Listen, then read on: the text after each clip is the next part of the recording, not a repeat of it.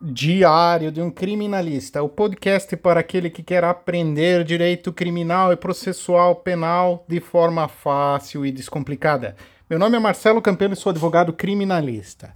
Hoje vou tratar de um tema que é corriqueiro no nosso dia a dia de advogado: como preparar um cliente para a audiência criminal. É um momento duro, um momento em que tudo se direcionará um ponto em comum, a um momento em que se apresentará ao juiz de direito, a pessoa que irá julgar o seu caso. A audiência criminal sempre é um momento de tensão para o advogado e cliente, mesmo que o advogado tenha anos de experiência. O momento de encarar o juiz e o promotor são um mistério para o cliente. Gera um misto de medo, ansiedade, apreensão. Por isso, nós, advogados, temos que ser muito empáticos e transparentes com a situação. Sempre sentiremos um frio na barriga, pois a liberdade de uma pessoa está sendo decidida. E nós, nós, advogados, somos os representantes dessa pessoa. Não há na face da terra um advogado que diga que não tem preocupação com uma audiência. Antes de mais nada, permita-me recordar as palavras do ilustre advogado criminalista brasileiro Márcio Tomás Bastos, que dizia que a verdade do processo é uma construção não se esqueça nunca disso ao preparar seu cliente. Estamos construindo uma narrativa juntos, dentro das margens da lei e da ética. Fatos foram descritos contra o cliente que devem ser explicados sobre os olhos da defesa. O que, que a gente quer dizer com a verdade do processo é uma construção? O Ministério Público descreveu na denúncia determinados fatos. A defesa contesta, a defesa traz provas para desconstruir e construir os fatos do jeito que leve a um bom resultado para o seu cliente. Bom resultado não significa absolvição, significa justiça. O preparo para a audiência começa muito antes da sessão em si. É fundamental criar uma relação de confiança entre você e seu cliente. O cliente tem que acreditar no advogado, o cliente tem que respeitar o advogado, o cliente tem que ter aquela pessoa como uma das pessoas mais importantes na sua vida, e o é. Como pontuou Rui Barbosa, justiça tardia nada mais é do que a justiça institucionalizada. Portanto, o tempo é essencial.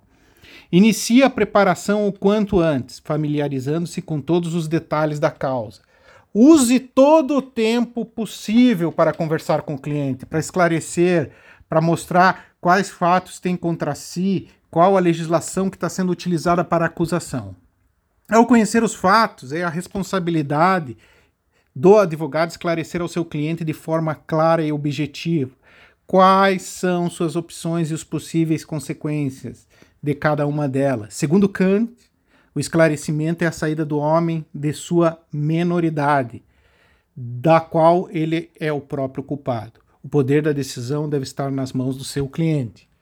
O cliente deve entender sempre os riscos: o risco de uma confissão, o risco de uma negativa de autoria, o risco de um álibi, o, qual a pena que pode ser imputada, o que significam antecedentes, o que significam circunstâncias judiciais.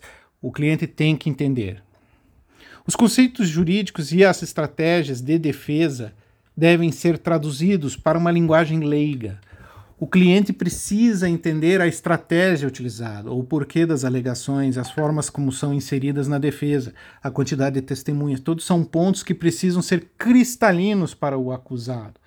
O momento, o, o processo é um xadrez, o processo é um jogo de pôquer. Há momentos que se blefa, há momentos que se expõe.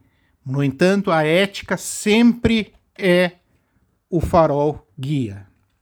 É crucial que seu cliente saiba exatamente o que esperar da audiência, o ambiente, o juiz, o promotor e como cada um deles se comportará. Como o estimado John Mortimer, famoso advogado britânico e escritor, uma vez observou: o único exercício que a maioria dos advogados pratica é correr por aí atrás de seus clientes. O preparo para uma audiência pode ser a diferença entre uma absolvição e uma condenação. O cliente tem que estar preparado para responder as perguntas que lhe serão feitas.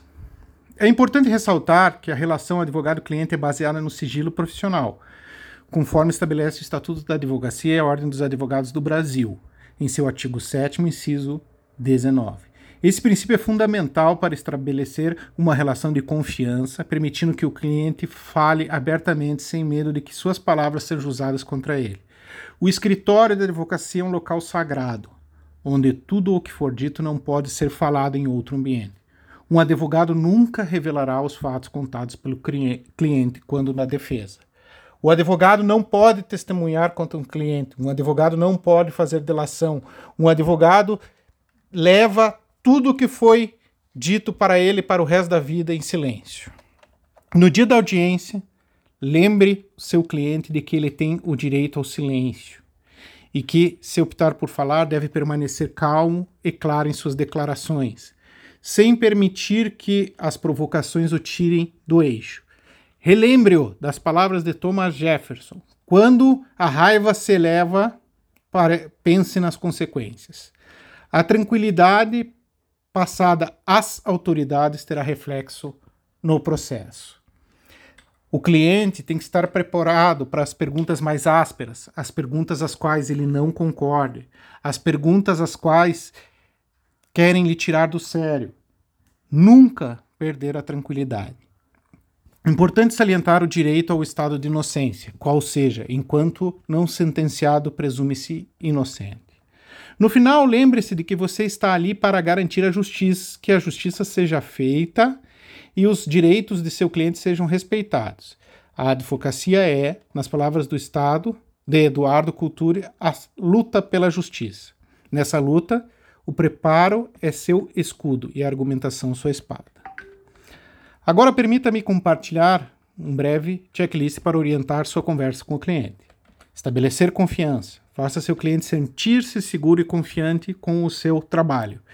Esclarecer a situação. Descreva as circunstâncias do caso, as leis pertinentes e os possíveis desfechos. Discutir estratégias. Apresente as diferentes abordagens possíveis e suas consequências. Preparar para a audiência. Explique o processo, quem estará presente e como se comportar. Lembrar dos direitos. Certifique-se de seu cliente e entenda seus direitos, incluindo o direito ao silêncio ensaiar depoimentos. Revisar o que será dito pode ajudar a acalmar os nervos e garantir que o depoimento seja claro e consistente. Importante passar orientação na forma de perguntas e respostas acerca dos fatos e das acusações. Com a determinação, de dedicação e estudo, o resultado esperado será atendido.